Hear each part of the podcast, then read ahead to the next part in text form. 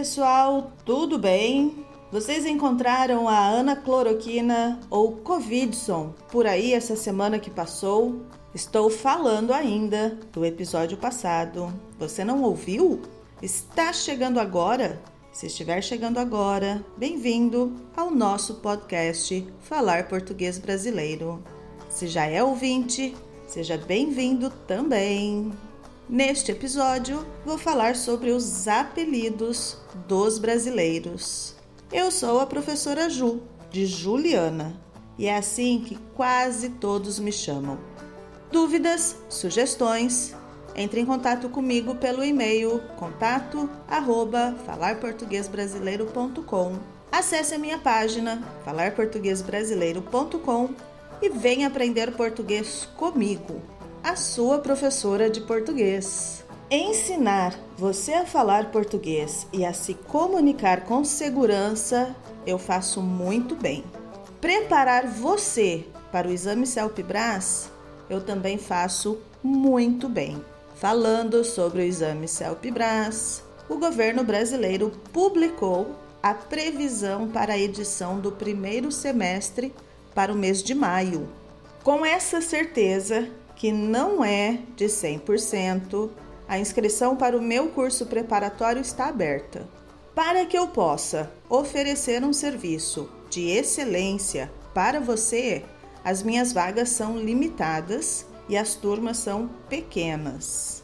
No dia 12 de fevereiro, às 13 horas, horário do Brasil, vou fazer uma reunião para explicar o que você precisa saber para se sair bem no exame CELP-BRAS. Para participar dessa aula, acesse a minha página falarportuguesbrasileiro.com. O link está aqui na descrição do episódio. Preencha o seu nome, o seu e-mail e o país. Você receberá a notificação e o link para participar desta aula por e-mail. Se você já sabe tudo sobre o exame, Matricule-se agora mesmo e garanta sua vaga.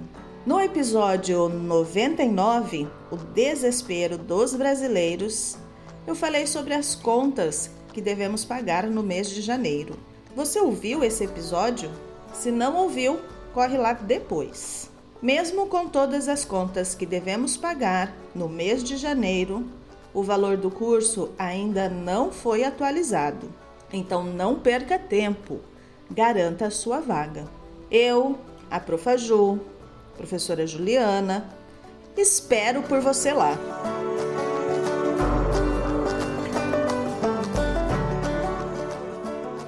A Ju, a Carol, a Pri, o Dudu, o Guto, a Mari, o Cacá, o Beto, são muitos hipocorísticos que podem ser criados. Hipocorísticos é o jargão linguístico para denominar esse campo de palavras. O sentido é uma palavra cuja formação fonética tem o objetivo de suavizar ou atenuar o som da palavra de que se origina. Resumindo e simplificando, é para deixar o seu nome mais afetuoso, com mais carinho um exemplo muito claro sobre essa questão de afeto. Eu tenho nome composto. Quando minha mãe me chama pelo nome composto e o sobrenome, é sinal de que o negócio vai pegar para o meu lado. Corre que a havaiana da mãe brasileira voa longe. Continuando, chamar alguém pelo apelido é demonstrar carinho pela pessoa. Há alguns, muitos casos que as pessoas perdem os nomes e passam a serem conhecidas popularmente pelos apelidos. Por exemplo, na minha cidade tem um cara chamado por Dodô.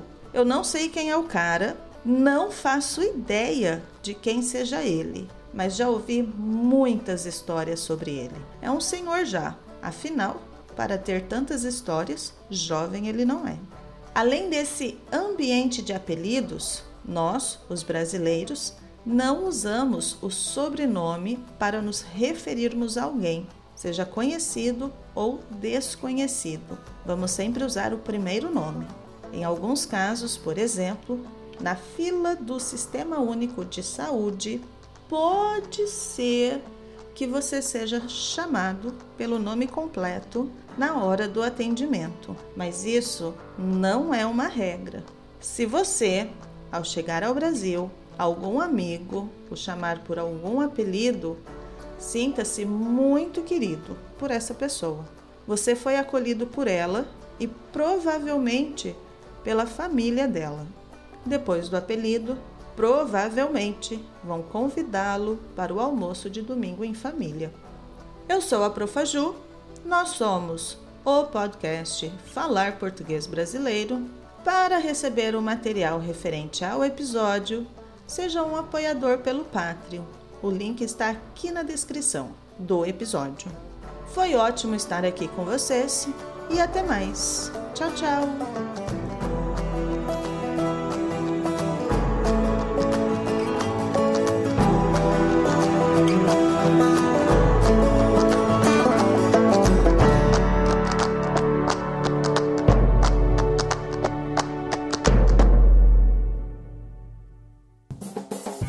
Podcast foi editado por Rabon Produções e Multimídia.